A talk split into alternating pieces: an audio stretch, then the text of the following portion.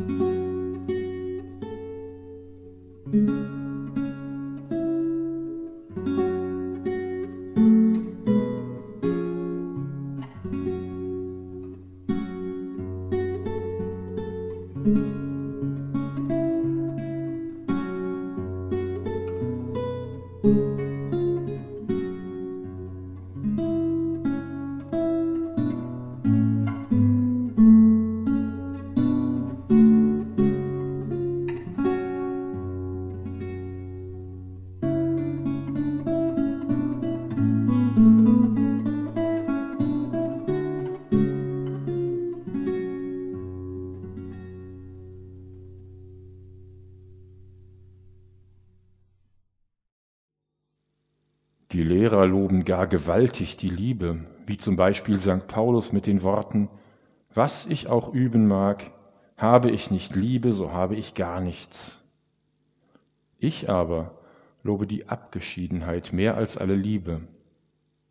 Zum ersten darum, weil das Gute an der Liebe ist, dass sie mich zwingt, Gott zu lieben.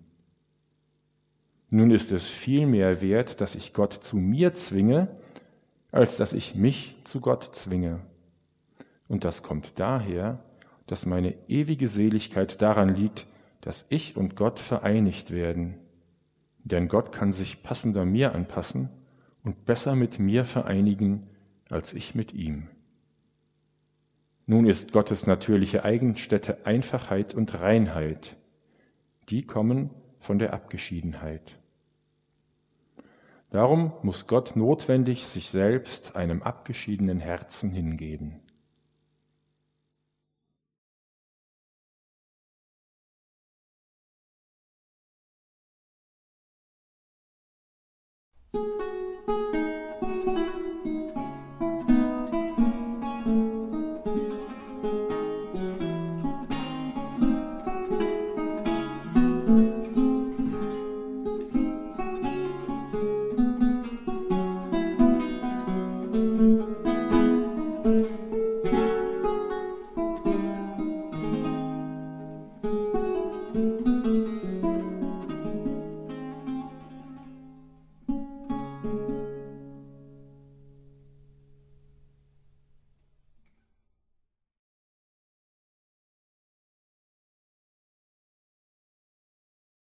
Meister Eckhart lobt die Abgeschiedenheit mehr als alle Liebe. Wie hat mich diese Aussage erschüttert, als ich sie das erste Mal hörte? Ist die Liebe nicht das Höchste?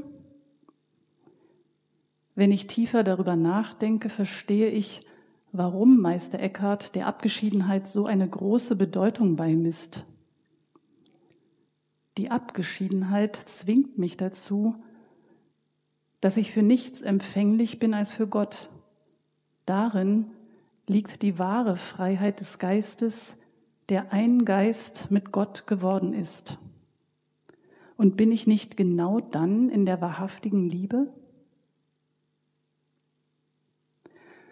Die allergrößte Freiheit, sagt Meister Eckhart, soll die sein, dass der Mensch all seine Selbstheit vergesse und in den grundlosen Abgrund seines Ursprungs zurückfließe. Ich erinnere mich an Worte aus dem Tao Te King. Tao ist ein leeres Gefäß. Es ist unerschöpflich, unergründlich, ununterbrochen, wie beharrend wirkt es ohne Mühe. Wenn mein Herz wie ein leeres Gefäß ist, dann strahlt das göttliche Licht hinein, weil es nicht anders kann. In dieser stillen Abgeschiedenheit des Herzens ist die Verbindung mit dem sprudelnden Quell des Lebens immer da.